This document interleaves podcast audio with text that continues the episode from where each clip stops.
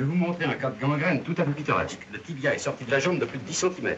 Ça a l'air d'une blague. Demande pardon, monsieur, mais j'ai jamais été très blagueur.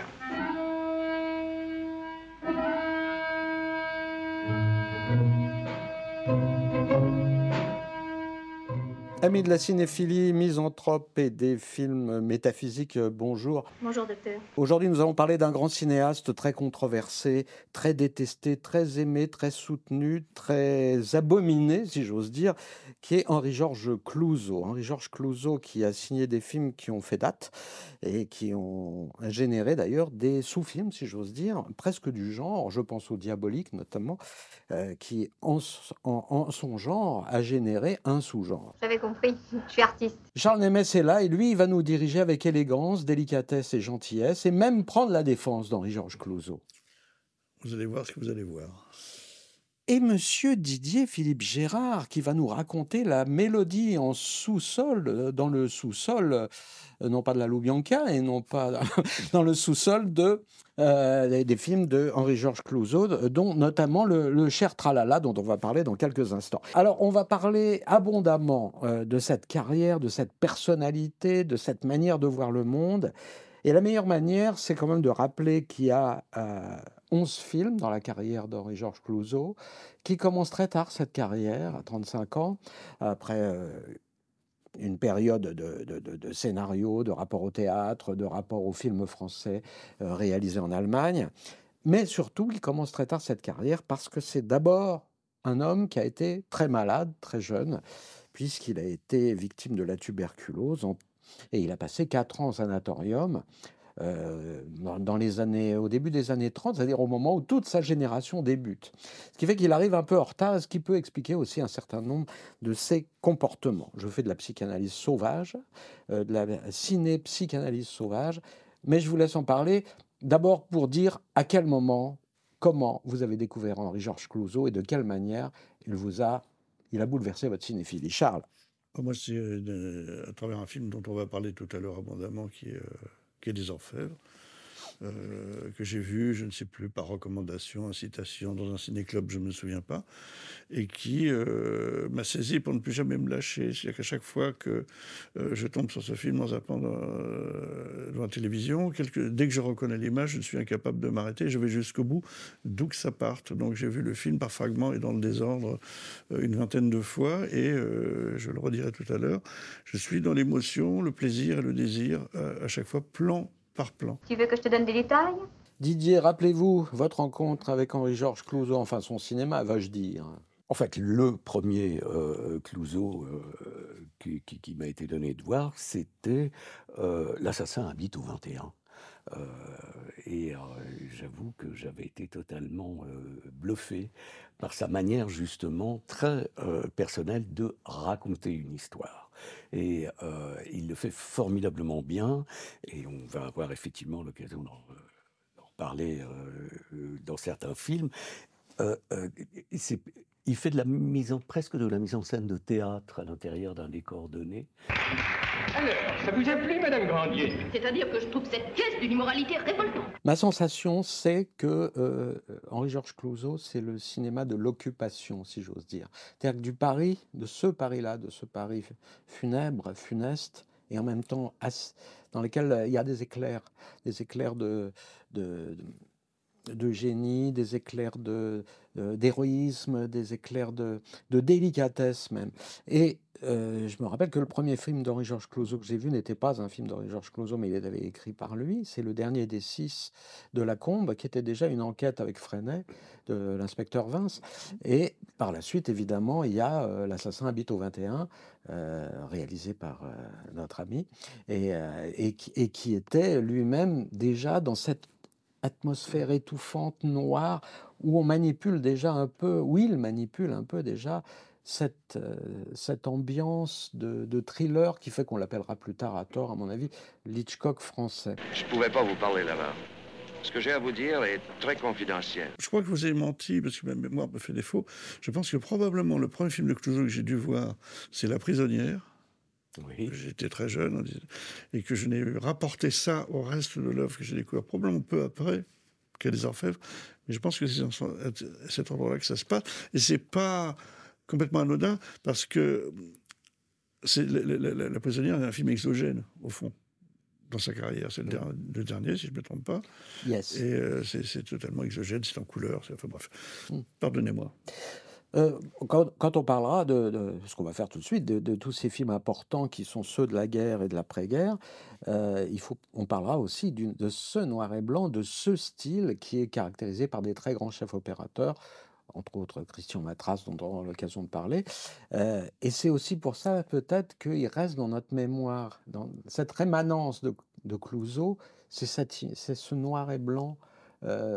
Qui est très, au fond, très, je disais, j'employais l'expression métaphysique tout à l'heure, mais qui, qui nous renvoie à quelque chose d'une imagerie, d'une pesanteur, d'un pessimisme, de quelque chose qui était celui de nos parents, au fond, hein, qui nous renvoie une, une période tragique. Mais on commence tout de suite avec un très très grand film, on- dont on va dire qu'il est un film qui est constitutif du cinéma français, qui est inscrit euh, au chef-d'œuvre euh, du cinéma mondial. Et pourtant, c'est un film très mal aimable, très contesté, très, très bien et très mal accueilli à sa sortie, en 1943, Le Corbeau. Charles, vous nous dites quelques mots à propos de ce corbeau, de son, synopsis, euh, son récit, etc. Et, essayez de bien le décrire parce que sinon, je pense qu'une lettre va arriver quelque part. Alors, le, Cor- le Corbeau, c'est l'histoire d'une d'une campagne de courrier anonyme qui, euh, qui sème une panique euh, sociale et politique euh, euh, très encombrante dans une petite ville de la France, qui est donnée au début du générique comme une ville comme il y en a tant d'autres. Mm.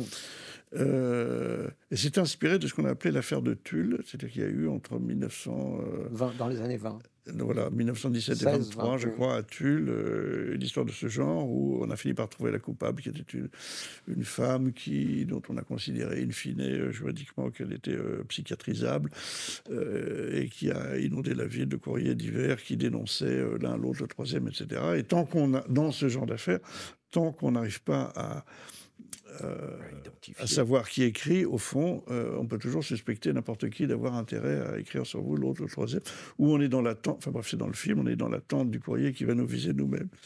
Euh, il semble que Jean Cocteau se soit intéressé à ce sujet, il semble que Cocteau en ait parlé à Clouseau qu'il connaissait, il semble que l'idée soit restée euh, dans la tête longtemps. Monsieur Chavance, qui a écrit un scénario déposé à Société des auteurs dans les années 30, n'a pas réussi à le monter parce que c'était un film trop noir, trop pessimiste, etc. Et euh, lorsque Clouseau, en 1943, en arrive employé par la Continentale, donc cette maison de production dirigée par M. Greven, qui est une production allemande, qui est supposée faire des films de distraction euh, pour les Français occupés. Plus précisément, c'est une société française de capitaux allemands. Mais dirigée par un Allemand. et, par un Allemand. Et, et un féodé euh, Mm. de facto euh, aux ordres de Ah oui, M. oui, Goebbels. Et, et, euh, c'est dans cette, pour cette société-là que dans, dans, dans la, dans, dans la- dans laquelle Clouseau a été euh, directeur euh, du bureau des scénarios, des scénaristes, euh, pour laquelle il a fait son premier film dont on a parlé, L'assassin au habite 21, à laquelle il va apporter le, le- le- le- le scénario de Chavance. Et là, on est dans une espèce de, de- de- de- de miracle noir, c'est-à-dire qu'on n'arrive pas à comprendre Comment ce film a pu se comment, faire comment M. Greven accepte, Mm. Euh, accepte de le faire. C'était comment, dans cette situation encore plus troublée que la France de la- l'avant-guerre, on arrive à faire une chose aussi, aussi pessimiste, aussi noire, et aussi en résonance avec oui. deux choses qui se passent en France, c'est que de la délation par courrier, il y en a beaucoup, et il y a même... euh, Des centaines de lettres arrivent à la Gestapo tous les jours. voilà, et à la Gestapo euh, fait savoir à Graven que c'est une mauvaise idée de faire ce film parce que euh, ça pourrait ralentir les ardeurs des dénonciateurs français de, de résistants ou, ou de juifs. Qu'est-ce qu'il y a Taisez-vous. Je suis sûre qu'elle nous surveille.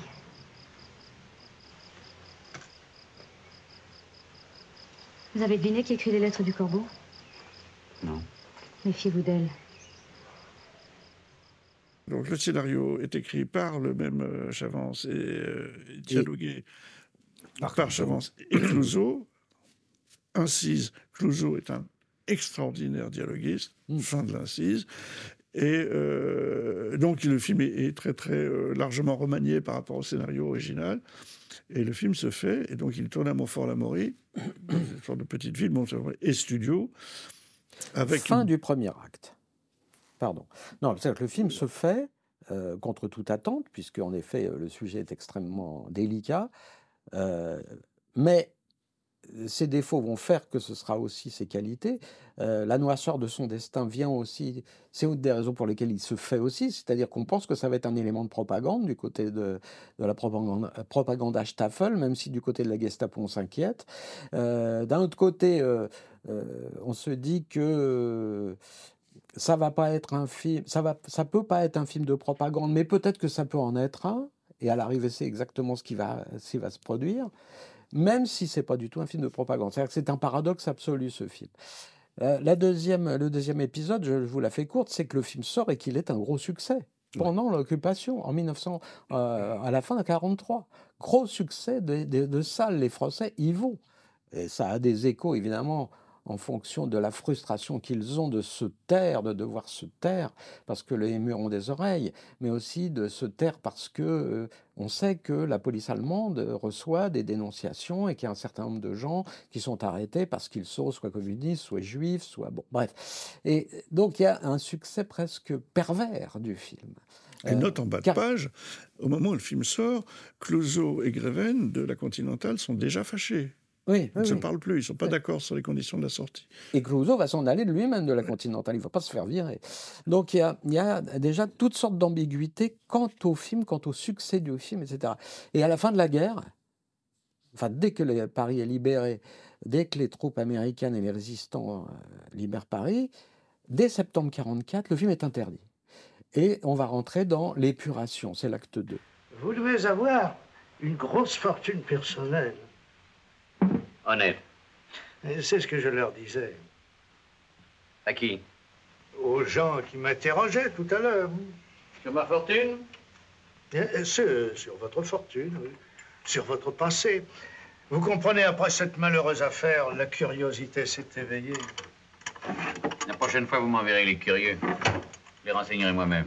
Didier, l'acte 3, c'est après-guerre, donc qu'est-ce qui se passe? Ben, vous venez de parler de, de- de l'épuration, et effectivement, euh, Clouseau va être une des victimes de cette épuration, et il va être euh, interdit de tournage à vie. En tout cas, c'est ce à quoi il est condamné initialement. Mais il se trouve que euh, euh, pas mal de, de, de, euh, de personnalité. de personnalités et, et de gens du métier vont prendre sa défense et vont vouloir faire en sorte que, et, et- et qui plus est, quand on a vu le film, je dirais, oui, il a un côté malsain, mais ça n'est pas du tout un film de propagande comme le souhaitait la Continentale. Et il, euh, il faut reconnaître que quand même, le film a été utilisé dans le dos de Clouseau Utilisé, oui, sous un autre titre euh, et diffusé dans un certain nombre de pays d'Europe. euh, non Non, non, en fait, il n'est jamais sorti sous ce titre-là, d'après ce que j'ai lu. C'est une une, chose qui est, une- une chose qui est rentrée dans, dans l'argumentaire, qui a pesé contre Clouseau, que ça s'appelait euh, Ouais, euh, une, ville comme une autre, ou Ouais, une petite oui, ville voilà, française, ouais. et qu'on a utilisé ça pour, euh, pour mortifier. Oui, il n'y a eu aucune sortie du À film. ma connaissance, non. non, non. Mais donc, euh, Ou peut-être en Allemagne. En tout cas, c'est pas du tout un phénomène massif et général. Donc là, l'accusation ne tient pas.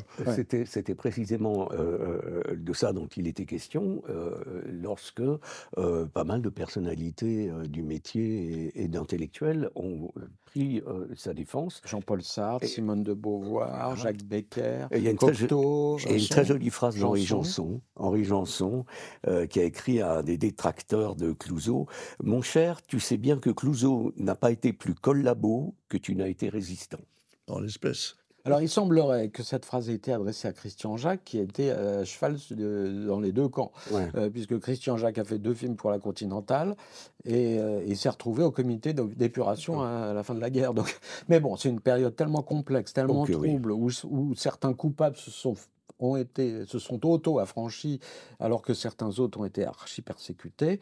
On pense à Guitry, on pense à, on pense à Arletty, on, on pense à Freinet hein, Mmh. aussi, même si tout le monde n'était pas blanc-bleu. Mais bon, bref, nous ne sommes pas là Ceci ne nous regarde pas, nous ne sommes pas là pour juger. Mais ce qui est, ce qui est- ce qui est particulier dans le cas de Clouseau sur le corbeau, c'est qu'il déplaît à la fois à l'occupant euh, allemand tant qu'il est là, et aux libérateurs français, et, sur- et surtout les communistes après. C'est qu'il le, le- le film, politiquement, déplaît à tout le monde, alors qu'il est, dès sa sortie, un grand succès.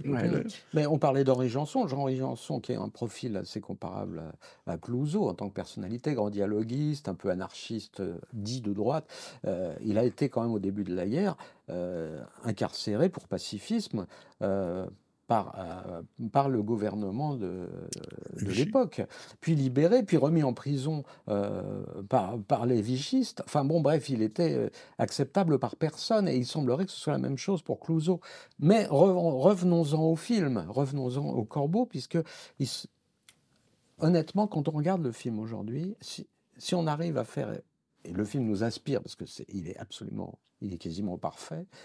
Quand on est aspiré par ce film, honnêtement, si on décontextualise, c'est valable absolument n'importe où, n'importe quand. C'est-à-dire qu'il n'y a pas de nazis, il n'y a pas de résistants, il n'y a pas de, il y a pas, il y a- c'est juste l'histoire de- des turpitudes humaines et du fait que tout le monde se sent coupable parce que tout le monde à un moment est coupable parce qu'il y a un dénonciateur anonyme. J'ai moi aussi reçu une lettre anonyme. Ce ne sont que des mensonges, mais c'est bien Je désagréable. ne suis pas de votre avis. Vous trouvez ça agréable? Non, Je parle des mensonges. Il semble que ces lettres contiennent un fond de vérité. Charmant. Alors je vends des médicaments truqués. Mais il ne s'agit pas de vous, il s'agit du principal accusé, de celui dont le nom figure dans chaque missive. Je ne me permettrai pas de dire du mal d'un de mes confrères, mais euh, j'ai eu ce matin une conversation avec lui qui m'a fâcheusement impressionné. Un écho extrêmement simple, euh, relativement, relativement récent, qui est l'affaire de Petit Grégory. Grégory, où on- Par exemple. oui. Où, pour, pour se débarrasser de ça, euh, le terme de corbeau, qui vient du film, qui, est- qui Ouais. était inventé par le film, devient, euh, devient le terme générique pour euh, l'anonymographe, comme ça se dit. Alors Didier, euh, outre le fait que vous allez peut-être devoir parler un peu du son du film à un moment, Avec plaisir. au préalable, il faut quand même que vous nous rappeliez euh, l'importance du et l'excellence de ce casting. Alors dites-nous qui on va voir dans ce film pour ceux qui ont la chance inouïe de ne pas l'avoir vu encore, même si c'est un film pas facile et pas aimable. Alors, il faut peut-être euh, euh, préciser en préambule que euh, euh, Clouseau est un, un amoureux. Tyran. Un tyran Ah bon et un amoureux. Il aime les femmes et il les met Oui. en, en valeur. Il, il, comment dirais-je, il est terriblement sensible euh, au charme et voire au côté sexy Oui. euh, de certaines. La preuve, euh, C'est un homme à femme, il faut le dire. nous avons ici Ginette Leclerc, qui est, comme d'habitude, assez impressionnante, Enfin, qui est un des sexes symboles de l'époque. hein. on peut le dire. Et euh, Michel Français, euh, qui, euh, elle, est beaucoup plus touchante, mais euh, on sent que là encore, le regard de, de, de, de Clouseau sur les femmes est, est vraiment puissant, Mmh. et, et, c'est un amoureux, disons-le. C'est un film sur le désir, entre autres. entre autres, bien sûr, et, euh, euh, euh, et quand on pense que euh, le personnage principal, euh, Freinet, euh, est accusé d'être un avorteur clandestin, alors qu'en fait il a sauvé la vie d'une femme qui a fait une fausse couche. euh, La mère est sauvée. Et l'enfant? Non, Mon Dieu, docteur, vous n'avez pas fait ça. je l'ai fait. Honnêtement. Si vous tenez à avoir un petit-fils, dans, dans, dans six ou huit mois, pas, pas avant, hein Je ne demanderai pas de gens d'en faire un autre. Il a déjà eu du mal cette fois. Il se croit des parents voisins. Ne pleurez pas, grand-mère. Vous gardez votre fille, c'est l'essentiel. Ah, C'est un film d'enquête qui n'est pas un film d'enquête, Voilà. mais qui est c'est un film fil d'enquête néanmoins. même. Et là où il est fascinant aussi, c'est qu'il est prémonitoire de, l'histoire de, de ce qui va exactement arriver, pratiquement. euh, sauf que ce sera sur la, sur la voie publique. Sur la, euh, c'est-à-dire, Freinet, c'est euh, Clouseau, au fond. C'est- C'est-à-dire qu'il est accusé de tout. On l'accuse euh, d'être un avorteur, on l'accuse d'être un escroc, on l'accuse d'être un, un- pornographe, euh, Mhm. on l'accuse d'être le père d'un enfant, euh, on Mhm. l'accuse de tas de choses, en fait. Et, et en même temps, tout le monde est accusé. euh, c'est des cercles concentriques. Pardon, Didier. Non, non, mais je vous en prie, c'était exactement le principe de, de- de- qui fait formidablement fonctionner euh, cette histoire et, et- et la mise en scène de Clouseau est réellement au service de. Alors, sur, le- sur le casting, outre euh, Freinet et, et Ginette Leclerc et Madame, il y a. On a, on a quand même un certain Pierre Larquet, euh, que nous allons d'ailleurs retrouver dans euh, d'autres films euh, que nous évoquerons, parce que Larquet était vraiment un des acteurs fétiches de, de Clouseau. Mm. Et euh, une fois de plus, euh, Larquet, euh, toujours aussi euh, convaincant et, et- et, euh, craquant. Il paraîtrait que vos relations avec Laura auraient laissé des traces fâcheuses. non, ne vous énervez pas. Que vous auriez profité de mon absence pour les faire disparaître chirurgicalement. Allez. Oui. Allez. Un cachou? Non. Et j'ajoute que Delors m'a reçu en tant que médecin-chef un poulet du même genre. On vous accuse de délivrer les faibles femmes d'un fardeau encombrant. Voilà. Vous êtes prévenus On aura l'occasion d'en parler, mais il y a euh, évidemment euh, euh, le MeToo de l'époque aurait dénoncé Clouseau parce qu'il était extrêmement brutal et même violent physiquement avec ses acteurs et ses actrices euh, qu'il a- qu'il arrivait de frapper quand même. hein, bon. et, euh, et- et- et- mais en même temps, il, il- il donne des rôles euh, incroyablement à contre-emploi, puisque par exemple Ginette Leclerc, qui était la créature du cinéma français, qui était la fille perdue, euh, par opposition à, euh, en effet, Micheline Français, euh, qui joue euh, l'incarnation d'une certaine notabilité féminine. Et là, il, donne, euh, on va découvrir dans le film, je pense qu'on peut en parler, euh, le fait que euh, Leclerc, le personnage, est- est- est un peu- souffre d'un handicap, souffre d'une blessure physique qui est aussi euh, qui se dédouble d'une blessure psychologique intime. Donc, il y a une compassion incroyable dans un film qui est extraordinairement misanthrope, extraordinairement pessimiste. Il y a quand même des compassions euh, pour les femmes. Nous Euh, revenons. ce ne sont pas les faibles femmes. Non. Il y a une compassion pour les femmes et il y a aussi un regard sur les enfants dans le film qui, euh, sont, même sans, grandes espérances, mais qui sont un peu considérés comme la possibilité d'une seconde chance, euh, les enfants de l'école euh, qu'on voit de manière un peu récurrente dans le film, les enfants qu'on voit jouer dans le dernier plan du film. Donc il y a la noirceur, ce que je veux dire, c'est que la noirceur le pessimisme ontologique de Clouseau sont quand même, dans ce film qui est le plus sombre, euh, traversés d'une forme de d'espérance. quoi. De- Il y a quelque chose, euh, tout n'est pas perdu quand même. Alors après, tout ça s'inscrit dans une mise en scène et une photo et des décors qui sont absolument ébouriffants. Mm. Il y a, je crois, euh, des évocations qui ne sont pas des citations, qui ne sont pas des imitations, qui sont juste des appropriations de l'ensemble de euh, la grammaire cinématographique la plus noble euh, Mm. de l'époque et de ce qui la précède.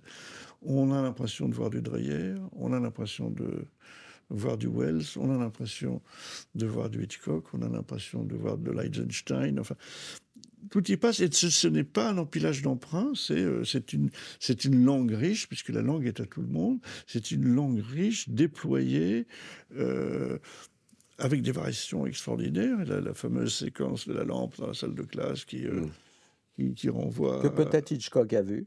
que peut-être Hitchcock a vu et que peut-être Malraux a vu. Je ne sais pas dans quel ordre ça se, ça se passe par rapport à la condition humaine. J'ai oublié de vérifier. Vous êtes formidable. Vous croyez que les gens sont tout bons ou tout mauvais? Vous croyez que le bien, c'est la lumière et que l'ombre, c'est le mal? Mais où est l'ombre? Où est la lumière? Où est la frontière du mal? Savez-vous si vous êtes du bon ou du mauvais côté? Quelle littérature? Il n'y a qu'à arrêter la lampe. Arrêtez-la. vous êtes brûlé.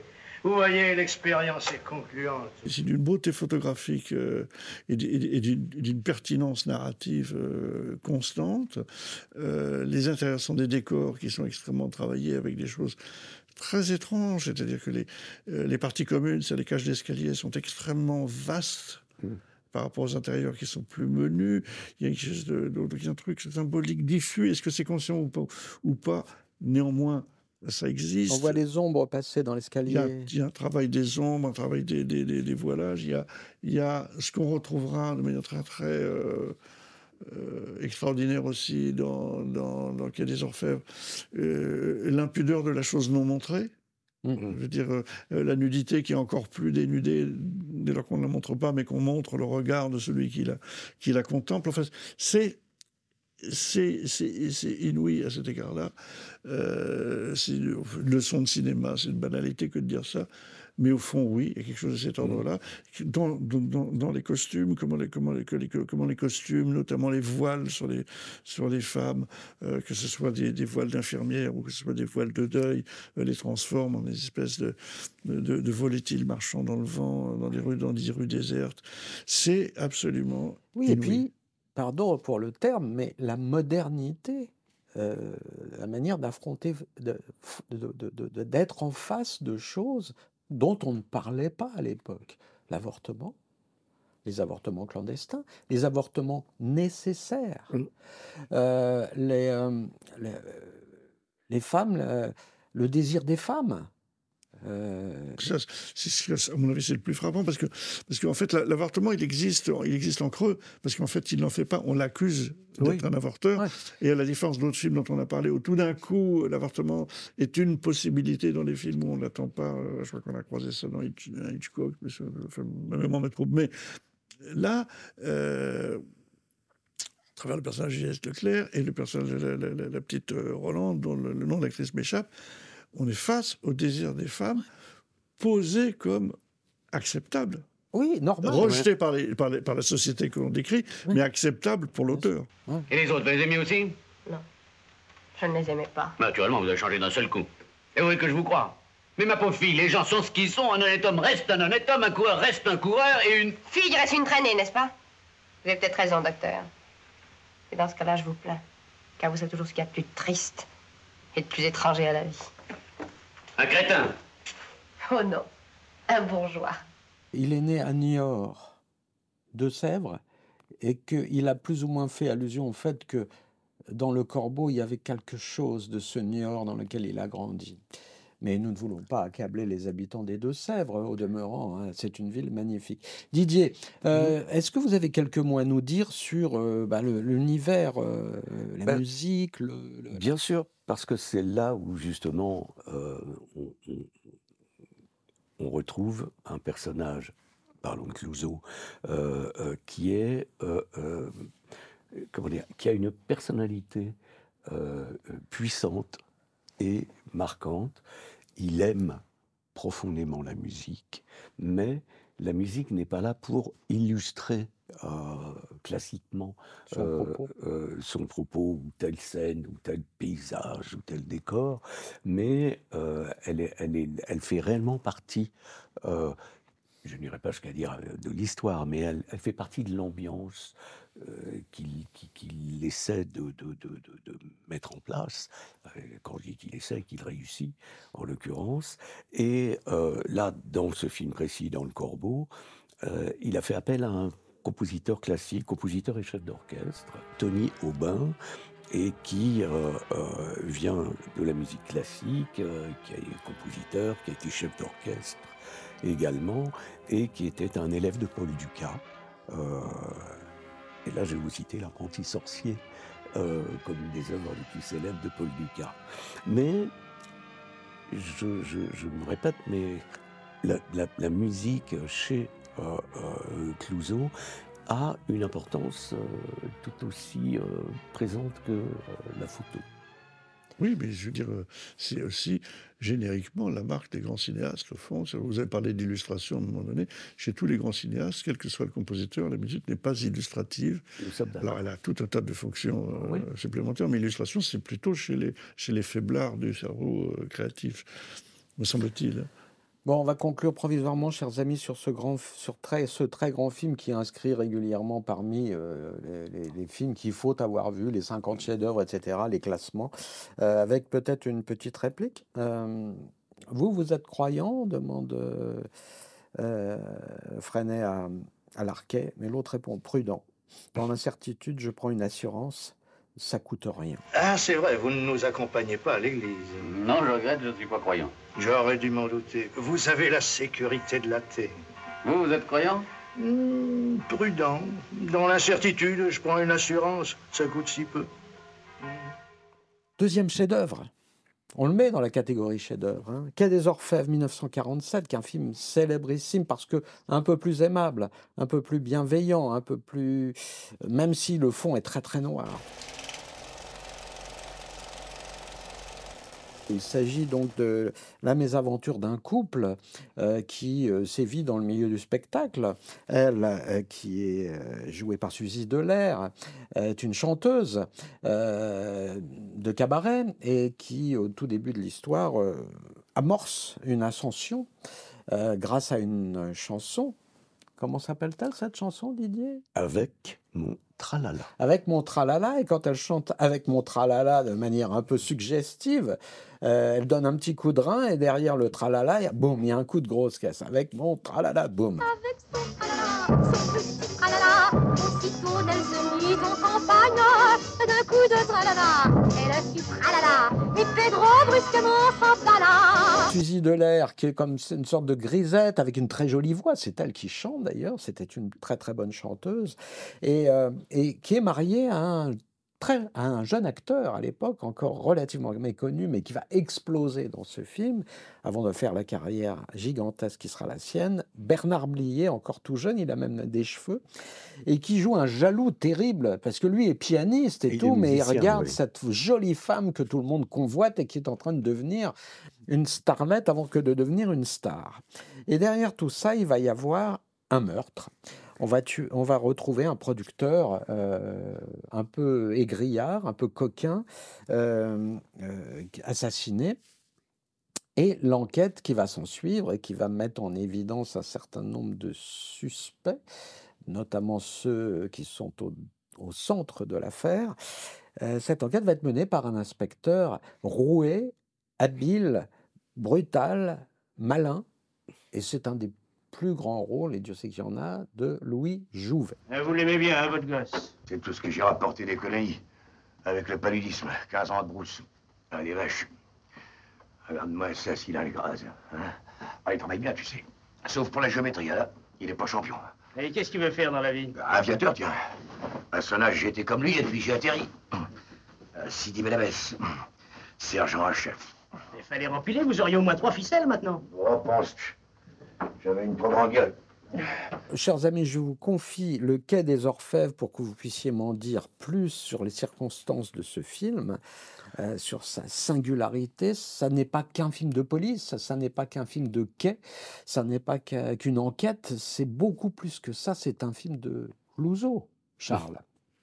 C'est un film sur euh, l'humanité, sur, euh, euh, sur les mesquineries, les petitesses, euh, euh, les, désirs, euh, les désirs acceptables, inacceptables. C'est aussi un film sur l'amour. C'est un film sur tout. C'est pour ça que je dis que c'est un film sur l'humanité, en fait. Et, l'enquête est, tri- est tricotée de paradoxes parce que on a l'impression d'être dans un système d'enquête renversé dont on connaît la résolution et on se demande comment le policier va se débrouiller pour comprendre. En fait, il ne s'agit pas tout à fait de ça, mais ça, on, on le comprendra plus tard.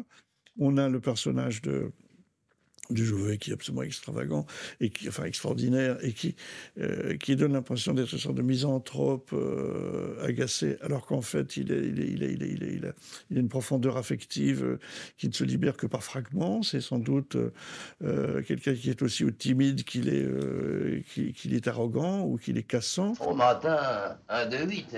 Vous êtes connaisseur? Oh, je bricole un peu le dimanche avec une vieille boîte. Oh, c'est pas bien passionnant. Tire des maisons, des vieilles boutiques, des petites rues. C'est Barnivelle qui m'a donné ce goût-là. Barnivelle Vous me rappelez pas? Oh, un vieux bonhomme et pas tant. Malheureusement, il avait la manie d'empoisonner les gens. Ah. Toute sa famille y a passé. La femme, les deux filles, le beau-frère. Et il les photographiait sur leur lit de mort. Ah, c'était un artiste. Quand je l'ai repassé au juge, je l'ai regretté. On était devenus des amis. c'est une galerie de personnages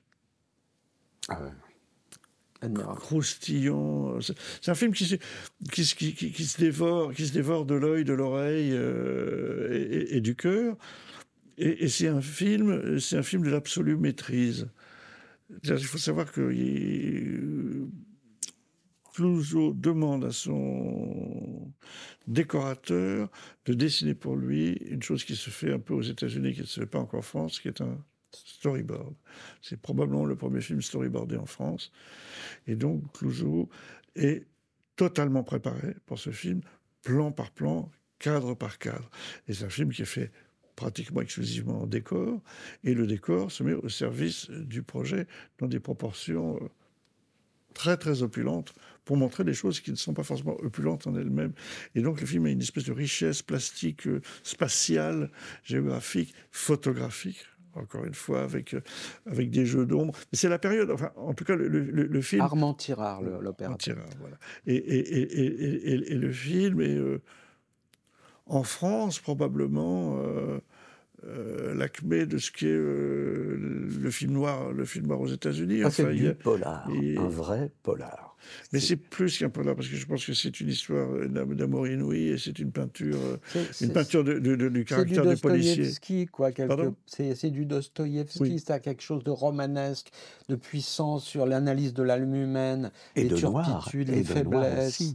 Oui, et les culpabilités. euh, et, et alors moi, ce qui, ce qui me frappe, et Didier, je vous cède la parole après, c'est que c'est un film qui, euh, comme souvent chez Clouseau, est, enfin de cette période, donne la sensation qu'on est dans un Paris qui a existé et qui a disparu depuis, euh, alors même qu'il a été très massivement fait en studio.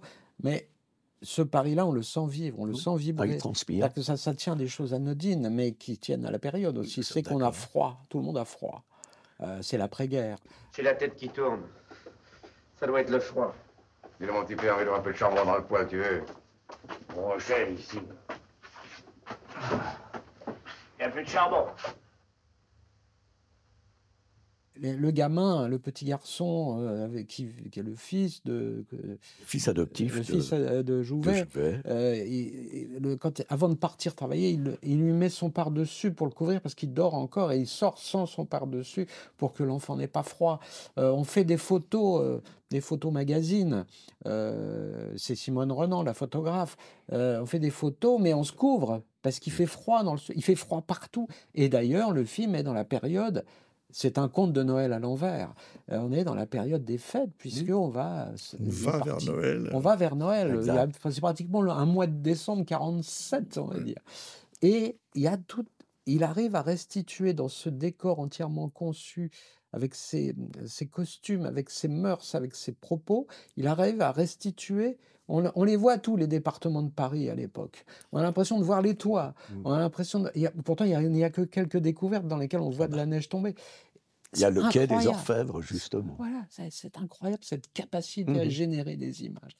Didier, je Mais vous je- laisse parler de votre, je voulais- votre quai des Orfèvres. Non, mais je- justement, je, voulais également préciser que euh, euh, c'est un film sur euh, les coulisses du showbiz Oui, aussi, c'est vrai. on remet ça Non, non, ça va comme ça. Bon, bah, je vais aller chercher un grog. Hein. C'est ça, Martino, allez. Dites donc, que Maxwell, ça crie Forcément, ça crie. Elle fait pas son derrière. C'est facile de faire du succès comme ça. Si c'est si facile, qu'est-ce que t'attends hum Tu vas aller revoir ton cul, toi aussi. Fous-moi la feuille, toi, t'en prie. Ben, c'est le Paris coquin, quoi. C'est ça, le- c'est ça. Et, et là aussi, c'est intéressant, justement parce que c'est le Paris de l'époque. C'est le Paris coquin de l'époque. Et euh, on est vraiment en plein dans cette ambiance. Ah, il faut dire qu'il a bien connu ça. euh, Forcément. Puisqu'il a travaillé, il a écrit des paroles de chansons. euh, il a- il a- voilà. Et, et- et Il la- connaît bien les coulisses. et voilà, et la, construction des décors, c'est-à-dire le, le, le beuglant, l'Éden, avec les trois, bal- trois balcons, la scène, enfin, c'est un décor absolument inouï. Et la photo de Tirard, il y a la tombe tombée par terre de, de beauté, moins, moins déterminante d'une certaine manière que, que dans le Corbeau, c'est moins indicative, mais euh, profonde. Et là, il y a, il y a quelque chose qu'on retrouvera, c'est cette- cette capacité à savoir isoler les gens dans la foule. C'est-à-dire qu'il y a, il y a les, les- les- les foules de l'Éden où, euh, qui, jouent un rôle important, puisqu'à un moment, euh, Bernard Blier va se cacher parmi les gens qui, qui regardent le Qui spectacle le au. Grand Noir. Euh, mais mais même dans le commissariat où les interrogatoires se font dans une fou- au milieu d'une foule d'inspecteurs qui sont tous là, et- et D'abord parce qu'ils ont froid, ils se rassemblent, mais aussi parce qu'il y a chez Clouseau ce côté gérer des foules, quoi. J'ai- On verra ça même aussi dans Manon. Euh, dans, euh, Mais, mais, mais, mais en même temps, euh, en ce qui concerne le, le- le Quai des Orfèvres, lui, à la différence de pratiquement tous les films où on a vu le Quai des Orfèvres qui ne ressemble à rien, c'est a passé du temps, c'est documenté, a, a soumis son projet euh, à la police, et, et- et architecturalement, euh, le Quai des Orfèvres est réduit à, ses, à vraies proportions, et c'est aussi pour ça que ça s'entasse dans les bureaux, c'est qu'il n'y a pas la place pour tout le monde, et ça fait, ça fait que, que tous les interrogatoires se font en présence euh, du substitut, en présence euh, d'un autre inspecteur, etc. Et que donc on ne fait pas absolument n'importe quoi. Non plus. exact, Et euh, le dialogue est absolument étourdissant. C'est-à-dire, euh, on, on cite toujours Janson, euh, etc., mais c'est euh, absolument du même niveau. J'ai hésité à répondre parce qu'avec la police, faut faire attention, pas vrai Comment non? Ça vous fait attention de ne pas oublier ça demain à 5 heures à la brigade criminelle. Ah, c'est que le, ben, le mardi après-midi, c'est sacré. Je vais voir ma copine. Ben, elle se passera debout, ça lui fera les vacances. Bonsoir. Vous retournez voir le programme? J'ai les clous, je vais au pieu, il est pas trop tôt. Ah, passez par la petite rue, si vous êtes pressé. Peut sortir par là Mais l'entrée des artistes. Il y a un concierge?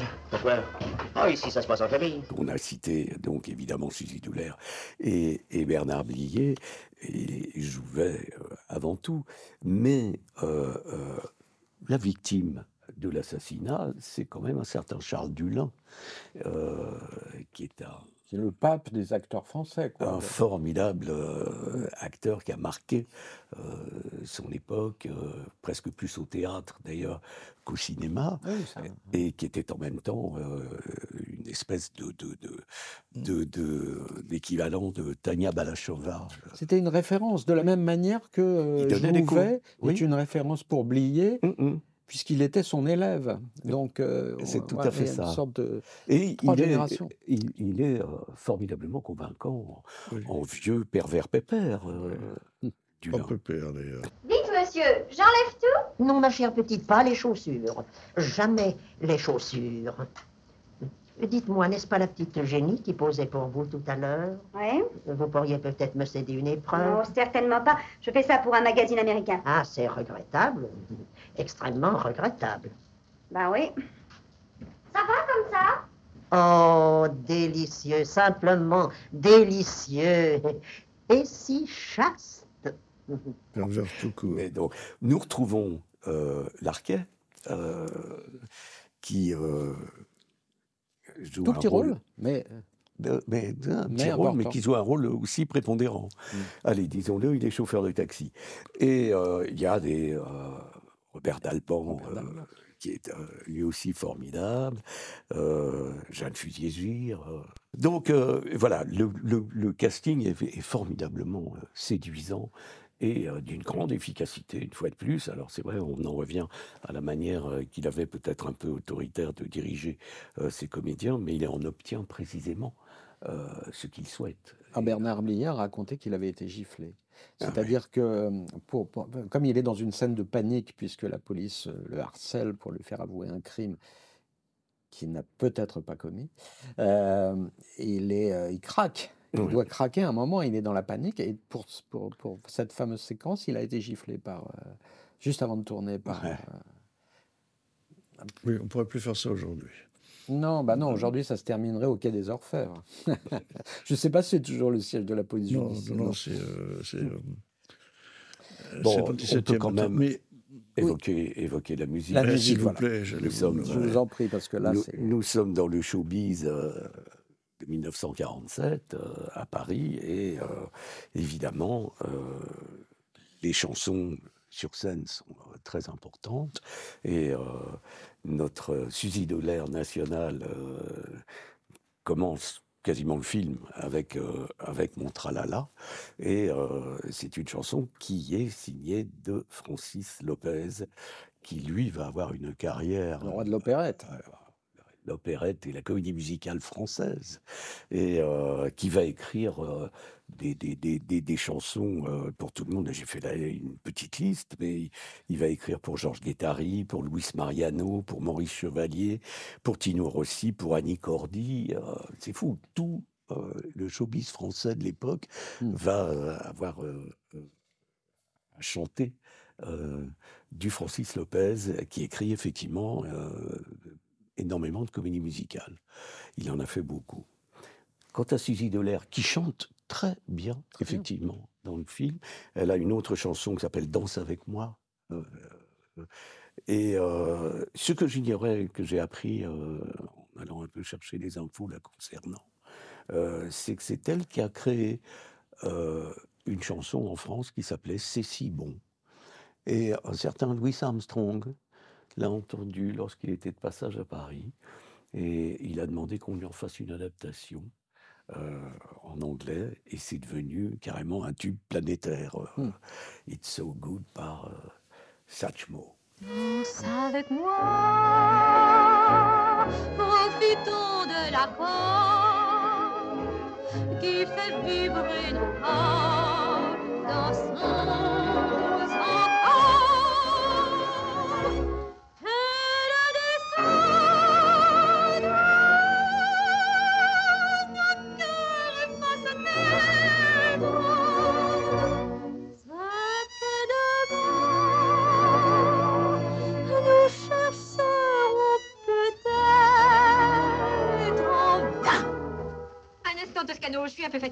permettez Si c'est pour moi, ça peut attendre. Non, non, Chers amis, nous passons à la deuxième partie de cette émission plus courte sur des films qui seront plus moins importants, on va dire, euh, de la- dans la carrière de euh, Henri-Georges Clouzot. Mais après avoir démarré évidemment sur les chapeaux de roue, il y a, il y a des films qui sont d'énormes succès, qui, euh, sont peut-être moins importants. Je pense au Diabolique, mais peut- on aura l'occasion d'en reparler un jour probablement. Euh, et et, euh, qui, Clouseau est un homme qui fait des entrées. Jusqu'au jour où il va faire le, le mystère Picasso, qui va être un, échec public. Mais entre-temps, il y a un film qui est totalement inattendu. Miquette et sa mère. De quoi s'agit-il, cher Didier? À l'origine, c'est une pièce de boulevard. euh, et, on sent qu'il a eu envie euh, de faire presque une caricature à son tour euh, au cinéma d'une pièce de boulevard. C'est-à-dire qu'il en rajoute euh, des tonnes. Bon, le, le, le, le- le thème, en, en quelques mots, euh, on est en 1900 en province, euh, une ravissante jeune fille tombe red dingue de- du, du théâtre en voyant une pièce jouée par un certain Montchablon. Alors la jeune fille, c'est Daniel Delorme, mais Montchablon, c'est Louis Jouvet. C'était vous, Rodrigue? Chez moi, Oh, c'est lui. Lui dans cette Chopin femme. hein? Permettez-vous, madame, je comprends l'émotion que vous cause ma présence. Elle est naturelle. Remettez-vous. Il me fait peur, cet homme-là. D'ailleurs, le site n'est pas mon emploi. Je joue ce rôle par égard pour mon collaborateur. Corneille Mais oui.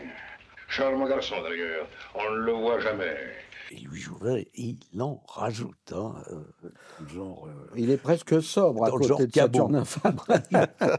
Nous sommes bien d'accord. Et donc, euh, elle va prendre contact avec lui. Il va lui dire, bah, écoutez, euh, nous, on, on vient à Paris euh, après ça, mais euh, si vous voulez, euh, venez me voir et euh, fera une audition. On verra si on est capable de travailler ensemble.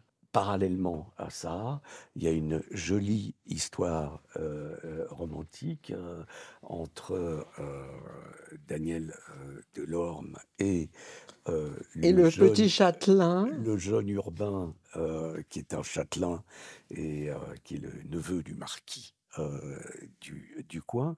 Et il est interprété par Bourville et euh, qui est formidablement touchant et, et- Et formidablement peu connu à l'époque, surtout. ah oui, oui, oui, on sent que euh, ça fait réellement partie de ses débuts, et, mais il est tout à fait euh, convaincant et je le répète, particulièrement touchant. Oh, monsieur Hubert Pardon, monsieur comte. Oh, mais vous êtes trempé Ah, vous croyez? Excusez, j'ai oublié mon parapluie. Oh, mais vous l'avez sous le bras Ah oui, c'est vrai. Ben voilà, je ne l'avais pas ouvert. Oh, eh bien, abritez-vous. Là, ça va mieux comme ça Oh, mais vous êtes enrhumé Et C'est sa comédie, en fait. Oui. Euh, Puisqu'il y a beaucoup d'humour, enfin, il y a beaucoup de- d'esprit, en tout cas, dans les films, via ces dialogues. euh, Ça, oui. Flair et Caillavet, que nous n'avons pas nommé, donc ils sont les auteurs de la pièce. de Flair Sekayave. les deux, deux auteurs de la pièce d'origine. Et, et, euh, je le répète, nous sommes dans le boulevard. Et, et- Alors c'est un peu, c'est un peu euh, comme ça aussi une sorte d'analyse du, procédé, c'est-à-dire avec en plus euh, euh, des petites réticences, parce que curieusement il y a un usage d'intertitres façon cinéma muet, et qui sont des intertitres qui commentent la situation et qui commentent l'action comme ça se voit relativement rarement dans le cinéma muet. Comme des têtes de chapitre. voilà, un peu des têtes des chapitres qui, qui se soldent l'acte précédent ou commentent, commentent l'acte à venir, Paris et ses turpitudes, etc., etc. Mickey, mon ange court me changer. À tout à l'heure. Goodby, goodby. C'est l'onglet.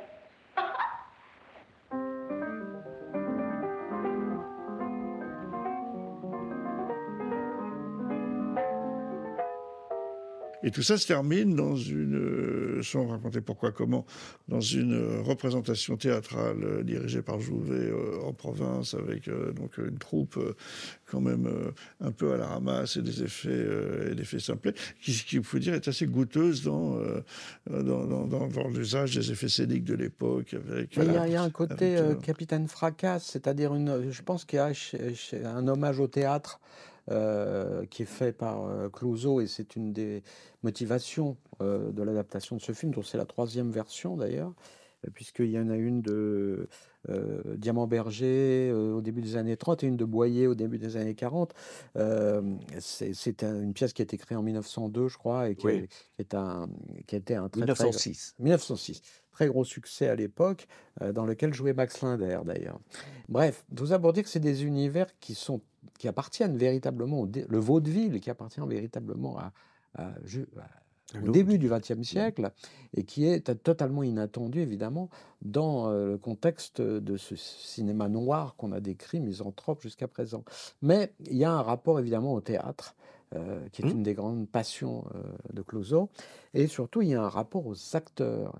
Euh, et on a parlé de Bourville qui est au début de sa carrière, mais on peut parler de la- aussi de la jeune Danielle Ah, Delorme. Danielle Delorme, qui est tout- tout à fait convaincante, qui, je veux dire, elle, elle en est presque à ses débuts. Ou en tout cas, c'est le rôle le plus important qu'elle a euh, à assumer, alors qu'elle doit avoir 23-24 ans. euh, mais elle est Et Bourville aussi, Bourville qui était connu à la radio, qui était connu Bourville, pour qui ses est tout- qui est chansons. tout jeune aussi, oui, Et qui n'est pas fait. encore une, Ouais. pas du tout une star du cinéma. Montville, dont on voit une photo dans un fond de décor de Quai des Orfèvres. Euh, Et, euh, euh, mais bon, elle a une très très euh, très belle carrière et un beau parcours, Daniel Delorme, euh, qui aura donc un premier mariage avec un certain Daniel Gélin, puis euh, ensuite avec un certain Yves Robert, et là, Mais ça va- ne nous regarde pas. non, mais elle va devenir productrice. Mais ça ne regarde pas non plus. Nous parlons de Miquette et sa mère. Va oui, mais moi je parle de Daniel Delorme, que, pour qui j'ai une grande euh, admiration et une grosse tendresse. Je puis donner passage à mes livres soupirs. Je puis donner passage à mes tristes soupirs. Je puis t'offrir mon âme et tous mes déplaisirs. Mon père est mort, Elvire. Et la première affaire dont s'est fermée Rodrigue à sa trame coupée. Pleurez, ple- pleurez mes yeux et fondez-vous en l'eau. La moitié de ma vie a mis l'autre tombeau. Et m'oblige à, faire- à venger après ce coup funeste celle que je, celle que je n'ai plus sur celle qui me reste. Reposez-vous, madame. Chers amis, on va peut-être passer relativement vite sur ce film qui a une importance. euh, Oserais-je vous interrompre Osez, osez. pour parler quand même du musicien Oui. Albert Lasserie, qui signe euh, la musique de ce film et qui n'est pas très connu pour ses musiques de film, mais en revanche pour certaines chansons qu'il a écrites avec un certain Charles Trenet. Et quand on pense que euh, Douce France, euh, c'est signé, la musique est signée Albert Lasserie, que reste-t-il de nos amours La mer, qu'on voit danser. Le long des golfes clairs. L'âme des poètes, il y a de la joie et tout, c'est fou. Il en a écrit euh, des superbes et qui sont restés dans la mémoire des, des amateurs de Trenet. Alors, je voulais conclure là-dessus sur, euh, quand même, pour tirer, on n'a pas parlé du tout de lui, et quand même, il y a une des seules raisons pour lesquelles on pourrait regarder ce film, si on n'en avait pas très envie, c'est de voir la performance de Saturnin Fabre, qui est toujours un acteur qui a professé le principe du trop, du trop plein, de l'excès, et qui est dans, en- dans une démonstration à côté de Il est qui, à l'aise. euh, à côté de qui Jouvet paraît être un peu à- dans l'ombre presque, alors que lui, il joue un cabot dans le film. Saturnin Fabre, chaque phrase, chaque phrasé, chaque phonétique est marquée d'une sorte de saut de l'excès euh, qui en est, euh, qui en devient euh, absolument délectable.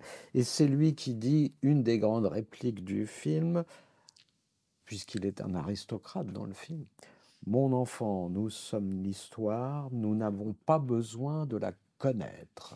Rappelez-moi le nom du natier. Hugues Aldebert, Christian, Roch, marquis de la Tour Mirande, maréchal de France, mort à Fontenoy dans la 23e année de son âge. C'est bien. Il est plus calé que vous, votre domestique. Mon enfant, nous autres, nous sommes l'histoire, nous n'avons pas besoin de la connaître. Où en étais-je? Euh, vous me disiez euh, que vous m'aimiez comme un père. Je vous aime comme un père. Mais qu'est-ce que vous me faites dire là Ah, j'avais cru comprendre.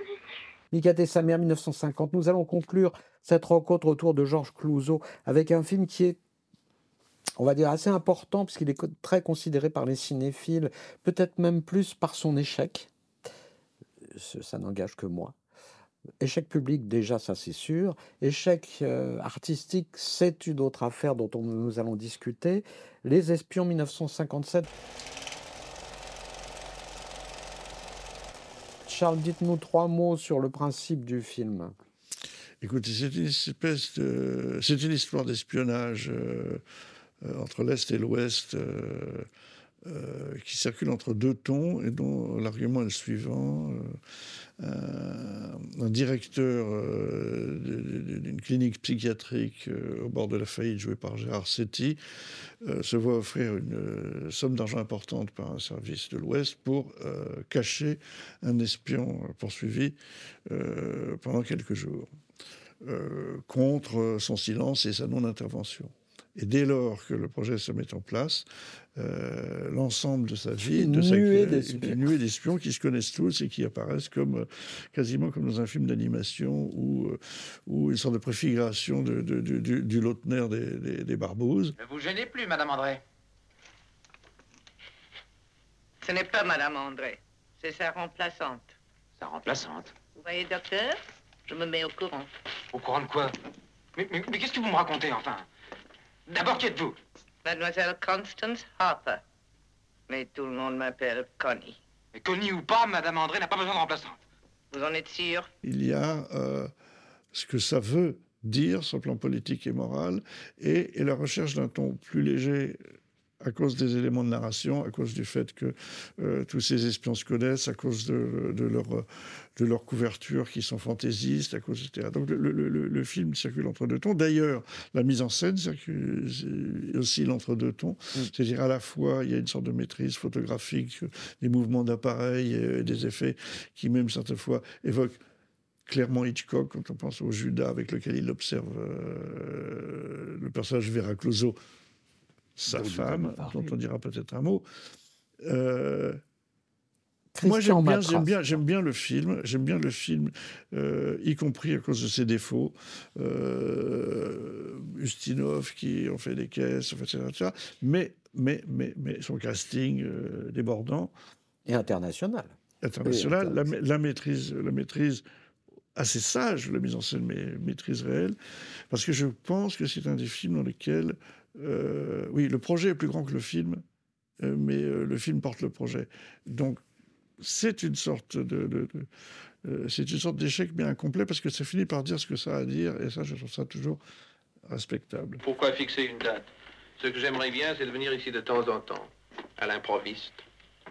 Malheureusement, vous avez vu, je suis assez pris. Docteur, je suis peut-être fou, mais je suis pas idiot. Vous voyez? Nous aurons tout notre temps pour bavarder. Je vous paierai le tarif normal. Le travail ne sera pas dur. Je connais ma maladie. De quoi souffrez-vous? Moi Je ne souffre pas. Ce sont les autres qui souffrent. dans l'évolution de Clouseau, qui euh, voulait sortir de sa manière et qui cherchait à faire un autre cinéma, il y avait l'envie d'aller vers un cinéma d'une plus grande abstraction. Et euh, abstraction tra- qui- qu'il a formulée d'ailleurs en faisant ce documentaire sur Picasso, qui allait chercher justement dans la peinture, parce qu'il avait une passion pour euh, la représentation graphique, euh, aller chercher une autre manière de peindre, une autre- donc une autre manière de filmer et une autre manière de raconter. Et au départ, il voulait faire une adaptation de Kafka. Euh, il voulait faire une adaptation de je ne sais plus quel, euh, du procès. Il voulait faire une adaptation du procès, il n'a pas pu avoir les droits, et donc il a cherché quelque chose qui puisse se rapprocher de euh, l'absurdité, euh, euh, l'abstraction euh, de la narration. On se rappelle quand même que c'est des époques où euh, Pirandello, Ionesco, au théâtre, développent euh, euh, un théâtre dans le théâtre, qui, qui raconte le théâtre et qui en raconte les ressorts.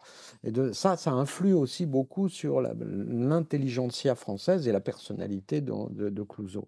Et c'est pour ça qu'il fait ce film avec en plus cette sorte de, de, de naïveté de penser que ça va le, ref- euh, le- le ref- le- lui permettre de se refaire parce qu'il a perdu beaucoup d'argent avec, euh, avec Picasso. Oui, Alors- pa- parce qu'il faut préciser qu'il le produit. parce qu'il voilà, il le produit. Et donc c'est euh, et ça va ça va pas ça va pas marcher du tout parce que le public va être totalement désorienté par ce film. Vous disiez qu'il était entre deux tons, euh, mais pour le coup on ne sait plus dans quel ton il est parce que c'est pas un film d'espion au sens euh, euh, littéral du terme où on se tire enfin c'est pas les tontons flingueurs c'est pas euh, pas une vraie parodie euh, sur les espions. C'est un film qui est habité par quelque chose d'étrange d'inattendu et qui peut-être que les gens qui aiment David Lynch aujourd'hui pourraient s'intéresser à ce ton, à ce style, à ce cinéma qui est en quête de d'absurdité, de baroque, d'étran- baroque, le terme n'est pas juste, mais de, de- de mal-être, de malaise. C'est le même ton qu'Arcadine de Wells. Voilà. euh, donc il y a une place pour ça. Oui, il y a des recherches autour Alors, c'est. Pareil, Arcadine chez Wells, c'est pas le film le plus, Le plus, le plus spectaculaire. couru. euh, et, et là, de la même manière, mais je mais, mais, mais, mais je m'oppose aux détracteurs catégoriques parce que c'est loin d'être rien ou c'est loin d'être un simple ratage. Je pense que c'est euh, c'est une, ten- une- une tentative qui mérite d'être considérée et qui a, et qui a ses saveurs quand même. Mais c'est une Périodiquement. curiosité, une curiosité qui est intéressante justement euh, de par le fait que c'est un film qui ne ressemble strictement euh, à aucun des films de sa carrière, euh, qui a une certaine ambition, une intrigue terriblement complexe, et c'est là où Ou pas. peut-être le public n'a pas. Oui, mais elle est présentée comme telle. Ou pas, oui, je suis Euh, d'accord. et et c'est peut-être là où justement il n'a pas rencontré son public, euh, Ouais. qui pouvait difficilement résumer euh, l'intrigue en question. Bref, le film est quand même intéressant. euh, à découvrir. Moi, je, je- je parle de le découvrir dans le sens où euh, je ne le connaissais pas et euh, ça m'a euh, quand même euh, Interpellé. plutôt interpellé. Non, mais regardez-les. S'il pouvait démissionner, croyez-vous qu'il moisirait dans ce métier de fou? D'ailleurs, pour rompre un contrat, encore faudrait-il savoir avec qui l'on a signé. Je le sais très bien. Vous croyez savoir? Vous avez été contacté par un monsieur qui avait un nom, un état civil vrai ou faux, mais ce n'était qu'un intermédiaire. Pour qui travaillait-il? Trois points d'interrogation. Il ne savait peut-être pas lui-même. On en est tous là. Il y a longtemps qu'on a renoncé à savoir. On est dans la clinique des espions et quelque part, euh, c'est l'univers psychiatrique qui, qui prime sur tout. C'est-à-dire qu'on se finit par se demander dans quelle santé mentale on se trouve en tant que spectateur par rapport à ce qui nous est raconté et réciproquement. C'est-à-dire qu'il y a quelque chose. Est-ce que c'est un film de cerveau? Est-ce que c'est un film de. Enfin bon, voilà, il y a. C'est aussi euh, une époque où, dans le cinéma américain, euh, euh, je pense à Shock Corridor entre autres, mais euh, on raconte la folie. Et on ne sait pas si, si c'est pas le narrateur Ouais. n'est pas celui qui est fou. Enfin bon, bref, cette ambivalence est très int- intrigante. En fait. Et puis, je veux dire, on va lui raccorder ça, c'est qu'il cherche. Clouseau, dans le film, il cherche, il trouve pas, mais il cherche. Mm. Ça, c'est quand même assez, Oui, oui, euh, oui. assez passionnant à considérer, je trouve. Et il s'offre un casting impressionnant. Mm. Et un, cas- un casting international. Et pourquoi ces espions ne sont pas tous franchouillards? Donc, euh, euh, Kurt Jürgens. euh, Kurt Jürgens, Peter Ustinov, Sam Jaffe. Et puis, bon, il y a évidemment de nouveau Pierre Larquet, euh, qui est toujours aussi euh, intéressant, et une certaine Vera Clouseau, qui euh, euh, joue, elle, une des patientes euh, de Gérard Setti, le directeur de la clinique psychiatrique. Et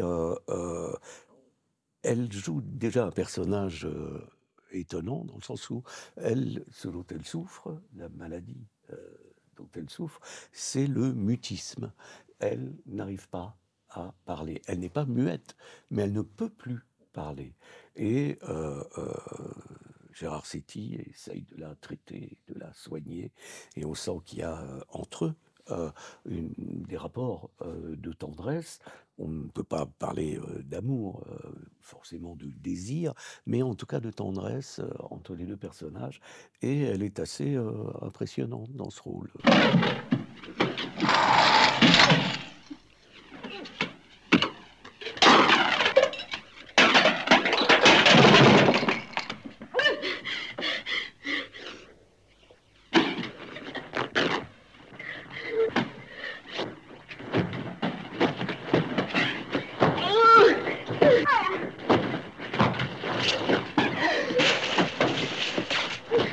Vera Clouseau, euh, qui à l'origine n'était pas une comédienne, puisque euh, on en parlait euh, précédemment, euh, il avait fait sa connaissance sur un tournage préalable où elle était assistante script. Ben, elle au départ, c'est une, femme, c'est une brésilienne née, euh, qui a, euh, lors de la tournée de, euh, pendant la guerre de Jouvet en Amérique du Sud, a rencontré dans la troupe de Jouvet Léo Lapara, euh, qui est d'ailleurs dans Quai des Orfèvres, qu'elle va épouser et ce qui va la ramener en France. Et euh, elle quittera Léo Lapara euh, pour, euh, pour Clouseau. Pour Clouseau, et la malheureuse aura un destin tragique puisqu'elle mourra d'un accident cardiaque euh, Très jeune, oui. très jeune, à 45 ans, je crois, en 1960, et laissera Clouseau dans un état de dépression euh, euh, intense. Dans le casting, petite apparition d'un jeune garçon qui fera beaucoup plus parler de lui plus tard, qui s'appelle Patrick Morin dans le Oui. générique, mais qui est en fait euh, plus connu. Qui joue avec un de- avion. De Patrick Devers. Vous lui direz, hein, mademoiselle, c'est très important.